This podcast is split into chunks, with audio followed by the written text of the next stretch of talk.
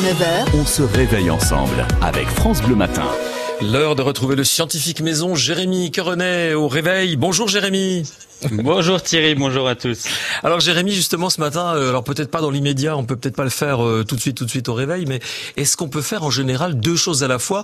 On se pose des questions sur le fonctionnement du cerveau euh, ce matin?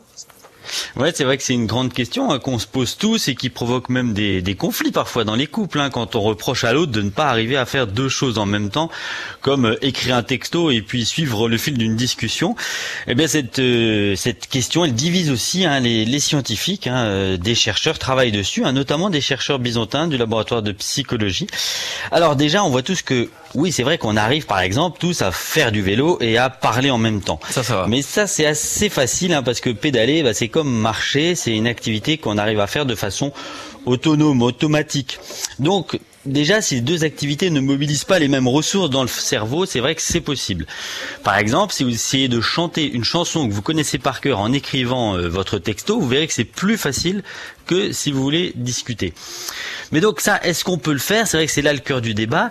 Alors de deux choses l'une, soit oui, notre cerveau est capable de faire deux tâches en même temps, soit en tout cas, il nous donne l'impression qu'il y arrive.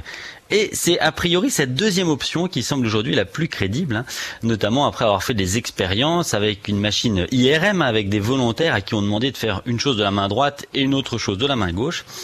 Notre cerveau serait donc capable de passer d'une tâche à l'autre en quelques millisecondes. Donc à la fin, on croit qu'on a réussi à faire deux choses en même temps, alors qu'en fait, on a switché sans arrêt pour reprendre notre exemple, hein, eh ben à un moment je me concentre sur mon texto, puis j'écoute deux mots de la discussion, puis je retourne à mon texto, et ainsi de suite jusqu'à la fin. Alors on dit tout le temps que les hommes sont, sont plus monotaches que, que les femmes, hein, c'est ce que disait Marion euh, juste avant votre intervention. Est-ce que c'est vrai ça, homme-femme?